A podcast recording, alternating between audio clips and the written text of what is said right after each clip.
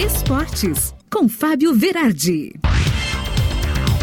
Chega no Teu Esportes desta sexta-feira e o Inter acabou caindo para nono na tabela do Brasileirão com a vitória ontem do Ceará por 2 a 1 para cima do Corinthians. O vovô aprontou, né?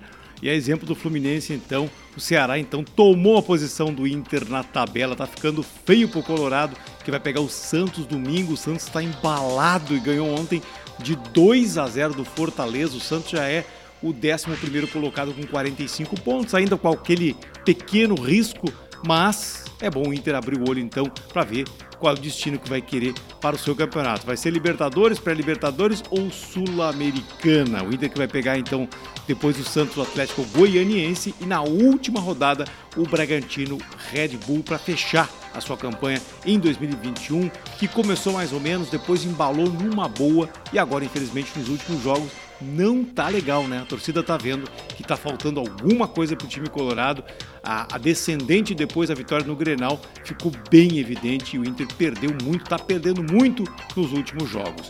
E hoje, sete da noite, tem o jogo da vida do Grêmio no Brasileirão, o jogo da vida em 2021, Bahia e Grêmio na Arena Fonte Nova. A hora, então, de Wagner Mancini colocar o seu time com toda a tranquilidade para não deixar nenhum tipo de ansiedade estragar esse momento importantíssimo, né? Que se o Grêmio ganhar, pode chegar aos 39 pontos, vai passar o próprio Bahia e aí vai sair do Z4, um sonho da torcida já de muitos e muitos meses. Depois o Grêmio vai pegar o São Paulo aqui na Arena, né? E depois a última rodada vai pegar o Corinthians na Neoquímica Arena em São Paulo. Imagine o drama.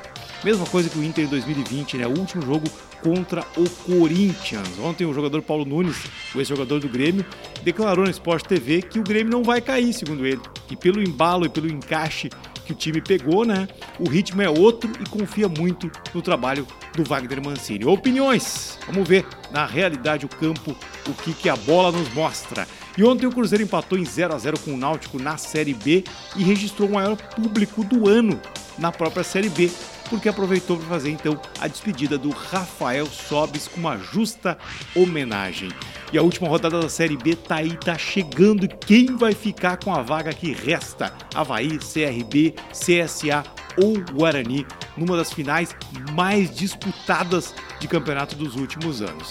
E a Libertadores está esperando a Palmeiras e Flamengo no sábado lá no Uruguai. As torcidas já tomaram as ruas de Montevidéu e tá todo mundo já palpitando. Hoje foi o dia então do Ronaldo Nazário dizer que acha que o Flamengo vai fazer 3 a 0 liquidar a fatura e levar este caneco. E o Galo Mineiro que vai pegar o Fluminense no domingo, pode chegar aos 78 pontos na tabela do Brasileirão e aí é um abraço.